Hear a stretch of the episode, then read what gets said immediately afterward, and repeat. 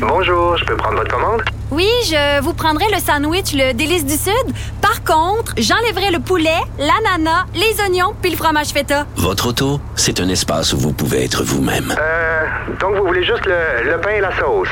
Oui, monsieur. Elle mérite d'être bien protégée. Et vous méritez d'être bien accompagné. Trouvez la protection la mieux adaptée à votre auto avec Desjardins Assurance et obtenez une soumission en quelques clics sur desjardins.com.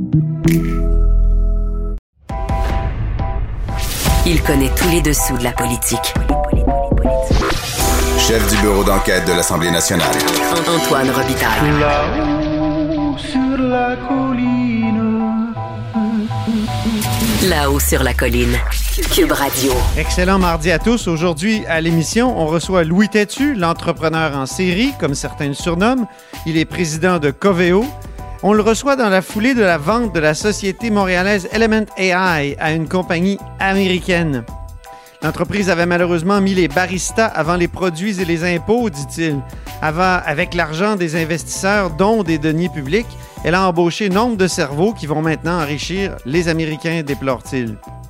Mais d'abord, mais d'abord, parlons de laïcité. Antoine Robitaille. Il décortique les grands discours pour nous faire comprendre les politiques. Là-haut sur la colline. Le procès de la loi 21 en Cour supérieure est terminé. On en discute avec l'avocat du mouvement laïque québécois, Guillaume Rousseau. Bonjour. Bonjour. Donc, est-ce que je me trompe ou euh, jusqu'à maintenant, on a parlé de procès de la loi 21, donc procès de la laïcité, mais beaucoup, euh, plus, plusieurs, euh, je veux dire, une bonne quantité de, du débat a porté sur la disposition de dérogation, donc la capacité pour l'Assemblée nationale de déroger à certains droits pendant une, une certaine période de temps, là, pendant cinq ans. Oui, ben en fait, il beaucoup d'arguments sur la question là, de la liberté de religion, liberté de conscience, devoir de neutralité religieuse des, des agents de l'État. Donc, il y a été beaucoup question de ça aussi. Mais vous avez raison, toute une partie du procès, des arguments, puis des, des fois, les, justement, les arguments qui ont peut-être été plus émotifs ou plus exagérés ou quoi, étaient autour de la disposition de dérogation. Donc, il y en a été aussi beaucoup de questions, vous avez raison. C'est un peu votre spécialité, ça, la disposition de dérogation. Euh, vous avez déjà fait un rapport là, euh, qui avait beaucoup fait jaser parce que vous disiez qu'elle était beaucoup plus utilisée que ce qu'on pensait, alors que euh, Philippe Couillard, je me souviens, l'ancien premier ministre, avait présenté ça comme une, une, bombe nucléaire. Elle, est, elle est plus utilisée qu'on pense. Puis là, est-ce que ça, bloque toute opposition? Est-ce que vous pensez qu'elle va survivre? Est-ce que la bombe nucléaire euh, va survivre? oui, ben, effectivement, vous avez raison de souligner que j'ai fait des travaux de recherche là-dessus parce que c'était particulièrement agréable de pouvoir mettre ma, ma, ma toge de, de plaideur et de plaider mes travaux de recherche. Euh, donc, parce que dans le fond, une partie de l'argumentation des, euh, des gens qui contestent la loi 21 et l'usage de la disposition de dérogation dans cette loi-là, c'était de dire que ben là, il n'y a pas d'encadrement sur le fond, la disposition de dérogation, donc le, le, le Parlement fait ce qu'il veut, et ça, ce serait extrêmement dangereux, d'où les les, les, exemples là, absolument extrêmes qui ont été soulevés, là, qui ont été euh, mentionnés dans, dans les médias. Mais moi, ce que j'ai dit au juge, c'est oublions les, les, les, les, épouvantails là, que les autres parties ont tenté de, de vous présenter. Regardons les faits empiriques à quoi a servi la disposition de dérogation? Après 45 ans de la disposition de dérogation de la Charte québécoise, après plus de 40 ans de euh, disposition de dérogation de la Charte canadienne, concrètement, ça sert à quoi? Et mes travaux de recherche ont démontré que ça sert pas à faire des violations massives et injustifiées de droits fondamentaux. Ça sert à suspendre le droit à l'avocat pour créer la cour des petites créances. Ça sert à donner des pensions euh, de retraite plus avantageuses à des femmes qu'à des hommes parce que à une certaine époque, elles avaient des moins hauts salaires, puis elles n'ont pas pu en mettre de côté pour leur retraite, etc., etc. Donc, tous les travaux de recherche que j'ai faits qui démontrent que la disposition de dérogation s'est utilisée pour des progrès sociaux ou encore pour euh, défendre le caractère distinct du Québec, eh bien, ces travaux de recherche-là, je les ai plaidés devant le juge et donc, euh, j'espère que ça pèsera dans sa décision. Euh, les chartes des droits au Québec et au Canada, ça c'est venu après la loi sur les mesures de guerre, donc dans les années 70. Et je parlais euh, ici à ce micro avec euh, Jean-Claude Rivet, l'ancien conseiller de Robert Bourassa, qui me disait, euh, c'est un peu pour se faire excuser ou expier le, péché de, la loi des mesures de guerre si on a adopté une charte des droits. Est-ce que euh, si, on voulait réadopter une loi des mesures de guerre, on pourrait l'adopter euh, évidemment avec une euh, disposition de dérogation aujourd'hui? Ben, il avait, en fait, dans la loi sur les mesures de guerre, il y avait la disposition de dérogation par rapport à la Déclaration canadienne des droits. Oui, la déclaration, c'était moins fort, la déclaration, qu'une charte. Ben, c'est-à-dire, ben, c'est c'est aussi fort que la charte québécoise. C'est-à-dire que la charte québécoise, elle est au-dessus des autres lois, mais seulement dans les champs de compétences du Québec. Ben, la Déclaration canadienne, c'est la même chose. Elle est au-dessus des autres lois fédérales, et dans les champs de compétences fédérales, elle a pratiquement la même force qu'une charte que la charte canadienne. C'est-à-dire qu'elle permet d'invalider les, autres lois. Bon, avec la nuance que la Charte canadienne, a sa, sa formule d'amendement qui la rend beaucoup plus difficile à modifier, ce qui n'est pas le cas de la, déclaration canadienne. Mais non, euh, la déclaration canadienne, c'est vraiment tout à fait comparable à la Charte québécoise. Et donc, la seule fois où le fédéral a utilisé une disposition de dérogation, c'est pour euh, la loi sur les mesures de guerre. C'est la seule fois où la disposition été utilisée de manière vraiment à violer des droits fondamentaux de manière massive. C'est la seule fois parce qu'au Québec, elle a été utilisée souvent, mais tout dans des cas où il y avait des bonnes raisons de le faire, ou du moins il y avait, il y avait vraiment deux côtés de la médaille. Mm-hmm. On oublie souvent, j'ai eu l'impression qu'on oubliait souvent le fait que c'est toujours temporaire, que c'est cinq ans. Robert Bourassa l'a utilisé en 88 contre l'arrêt Ford, euh, dans le cas de la, loi 101.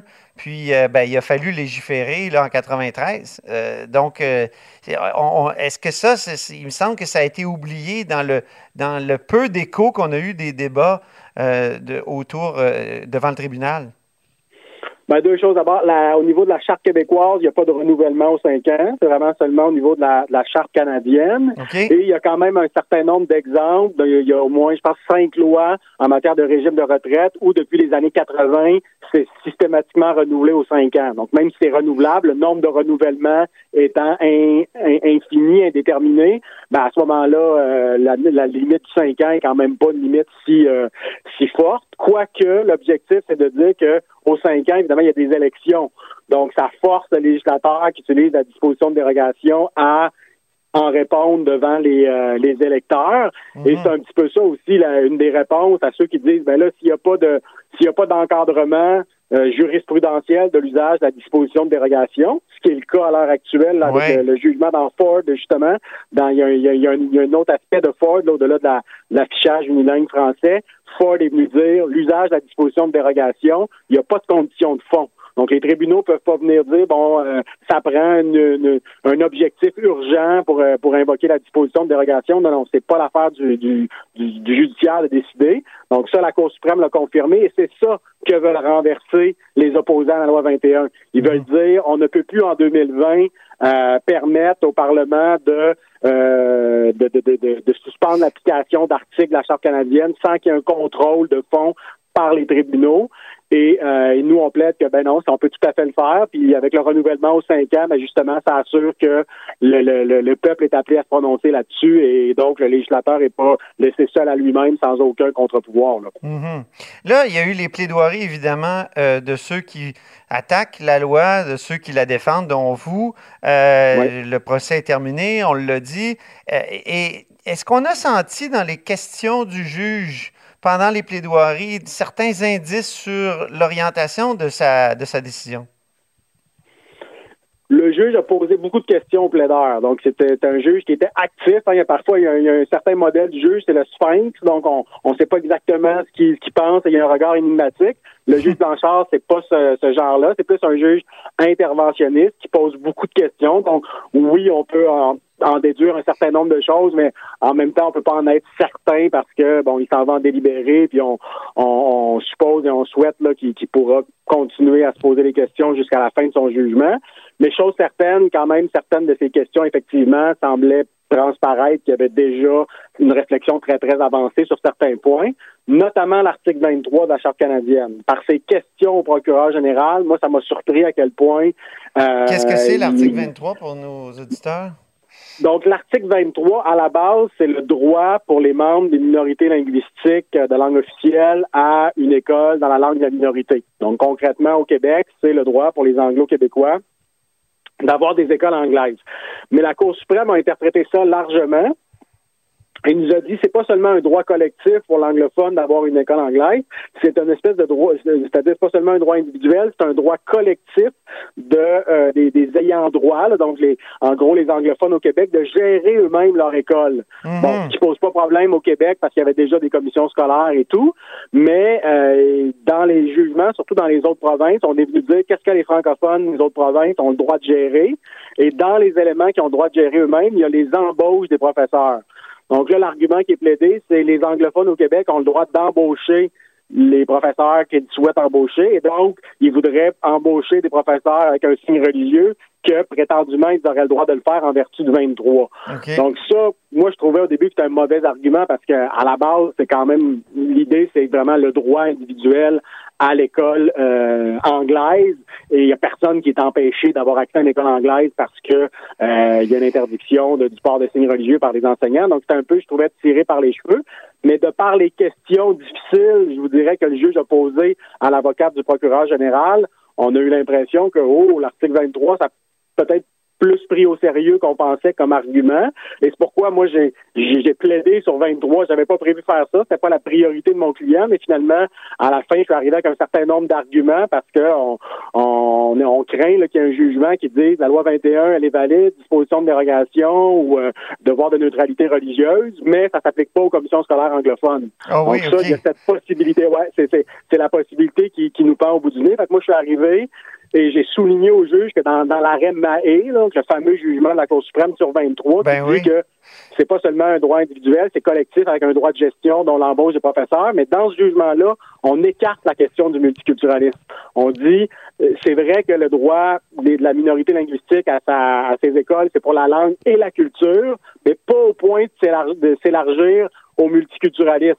Donc cet argument-là est rejeté dans ma haie, et c'est exactement l'argument que là tente de faire valoir la commission scolaire English Montreal en disant nous ce qu'on veut c'est le multiculturalisme, mais c'est pas ça. là. La, la- la disposition 23 c'est pour la culture d'expression anglaise, mais pas pour le multiculturalisme. Que moi j'ai j'ai plaidé ça au juge. Il faut pas oublier par ailleurs que il y a la compétence québécoise là, sur l'éducation à 93. Donc, plus on interprète largement 23, plus on enlève des pouvoirs au Québec en matière d'éducation. Donc, faut quand même faire attention. Alors, j'ai j'ai plaidé ça aussi parce qu'on sentait qu'on allait peut-être l'échapper là-dessus. Là.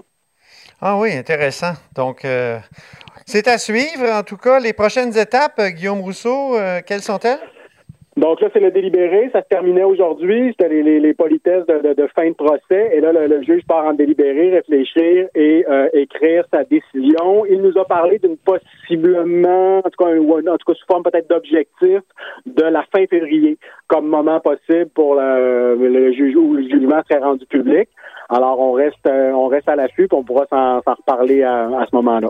Absolument. Merci beaucoup, Guillaume Rousseau. Merci à vous. Guillaume Rousseau est avocat du mouvement laïque québécois dans ce procès de la loi 21. Et vous êtes à l'écoute de là-haut sur la colline.